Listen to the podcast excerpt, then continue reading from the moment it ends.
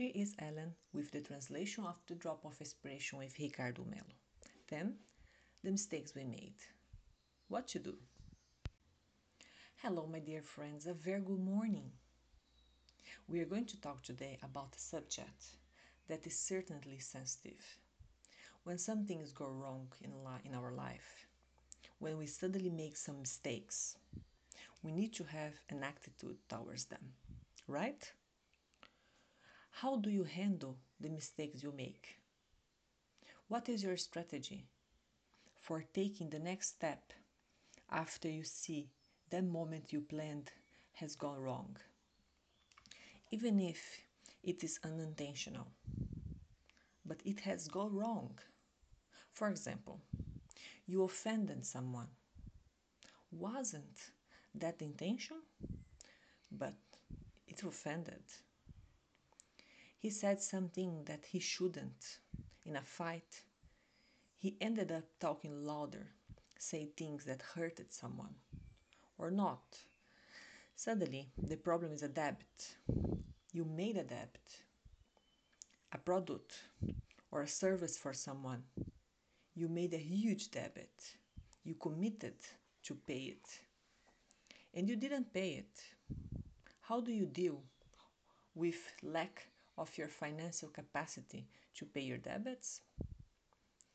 Imagine you created an expectation that you were going to participate in something.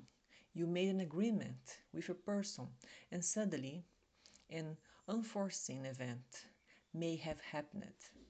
But for lack of your organization, someone has harmed you forgot to warn that you would not or that he was going to stop doing it and so on.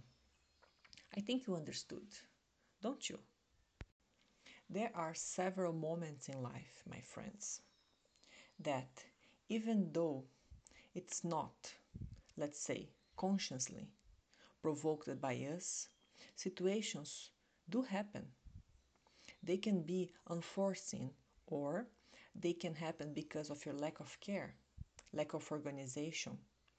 If we have the will, consciously or not, to happen, but that doesn't mean anything. You are responsible for the things around you, for a karmic point of view, for from an existential point of view. We are haze to ourselves. I can't just turn my back on a mistake I made because it wasn't my intention and just move on. No, if I hurt someone, I have to apologize, don't I? If I harm you, it is at least expected of someone who has decency to have to work to, in addition, to apologize, help you recover that I made you to lose. At the very least, I have to show you that I care. We see people have attitudes that they are absolutely disconnected from the spiritual path. I'm going to talk to you about the debt issue, for example. Not long ago, I saw a case that made me very sad. A person bought what he had to buy in supermarkets, clothing store, and simply knowing he was not going to be able to pay.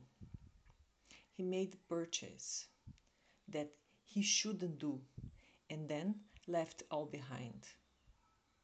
And one day he was asked about it. Come here. You won't pay what you want? Ah, oh, no, never mind. Time will pass.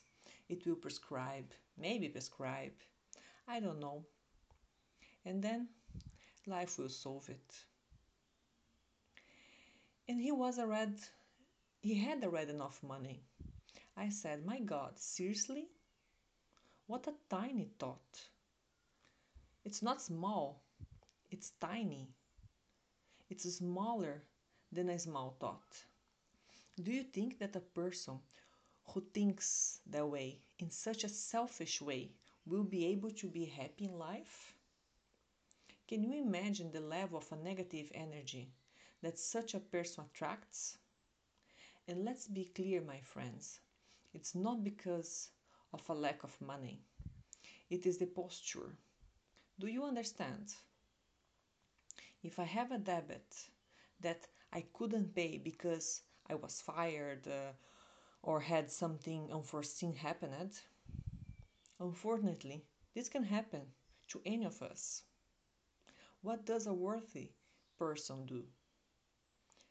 Call someone in debit and say, Look, I want to pay. I can't pay it now because I can't afford it. You can be sure I'm going to make the effort to pay. I'm not turning my back on you. This happened, or this is it, and that.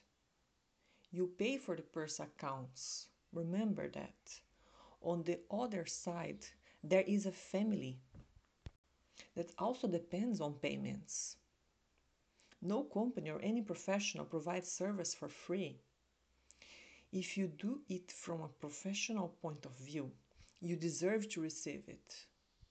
Even more, because you already want the benefits you wanted.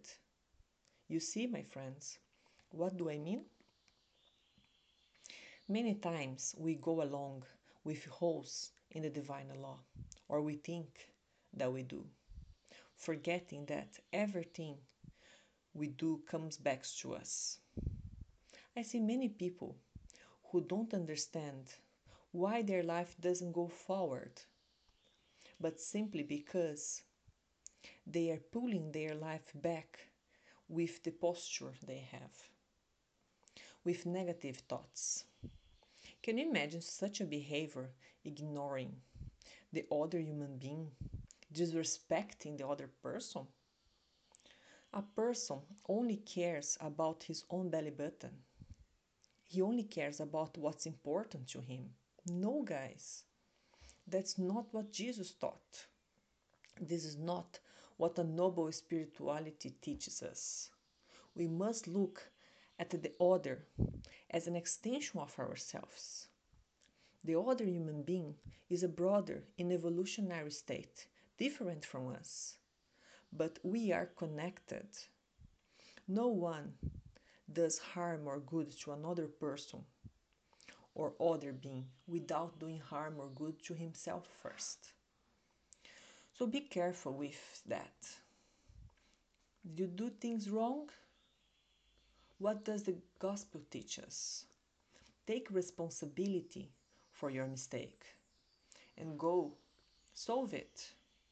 Learn, apologize, repent help anyone as much as possible, and strive not to repeat the same mistake. Never turn your back pretend it's not your problem. There are people who are like that. I see people walking in the street and suddenly a candy wrapper falls. A dirty on the street floor.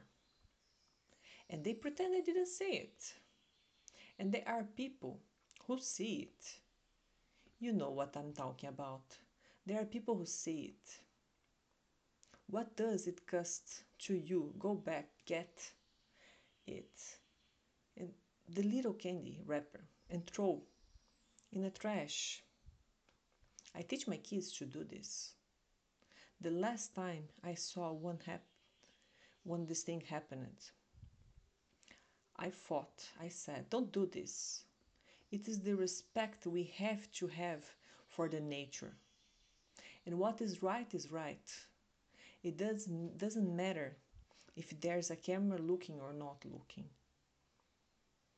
The dirty, the paper fall on the floor, pick it up and put in the trash.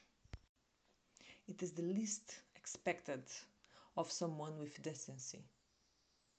It's flushing the toilets because someone else will use it, regardless of, of whether you know them or not. Ah, but I arrived at the public bathroom and everything was dirty. So what? Everyone gives what they have. If unfortunately the person who let before you doesn't realize the importance of this care, you have it. You will give it because you already have it. You already vibrate at a different intensity, you know? So, our drop of inspiration today reminds us that we are responsible, yes, for everything we do. We've made a mistake, even if it's not your fault. Take responsibility, apologize, move on, go, pay your debits, make an effort. It may take 10 years, but pay penny by penny because in the divine law there is no way. No. Jesus made it very clear. No one should leave earth until they have solved their spiritual debts. Penny by penny, cent by cent. The expression that Jesus Christ used, isn't it? May the divine light bless you. May you always sleep in peace. And if for some reason something is taking you out take your peace because you feel that you shouldn't have done something and you did didn't it no use just pain the best prayer is the practice. It is daily behavior.